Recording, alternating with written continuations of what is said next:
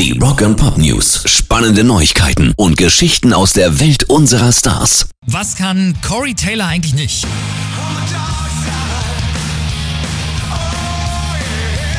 Ist Frontmann in gleich zwei erfolgreichen Rockbands. Solo auch noch erfolgreich. Als Schauspieler immer gefragter und jetzt auch noch als Autor.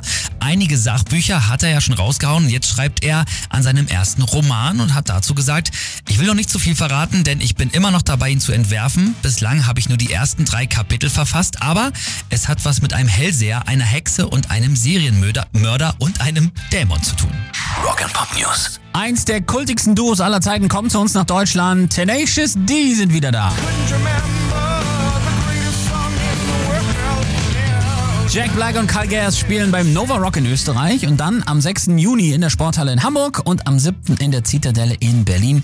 Tickets gibt's auf deren Homepage und ab morgen dann auch regulär im Vorverkauf. Rock'n'Pop News. Rührende Geschichte um den Boss, die er bei Kultmoderator Howard Stern erzählt hat und die zeigt einmal mehr, wie eng Bruce Springsteen und seine E Street Band sich stehen.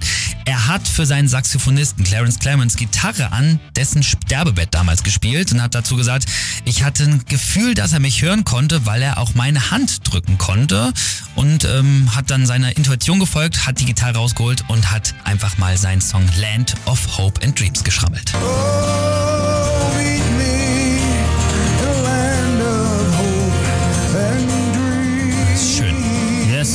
genau wegen sowas ist er halt einfach der Boss.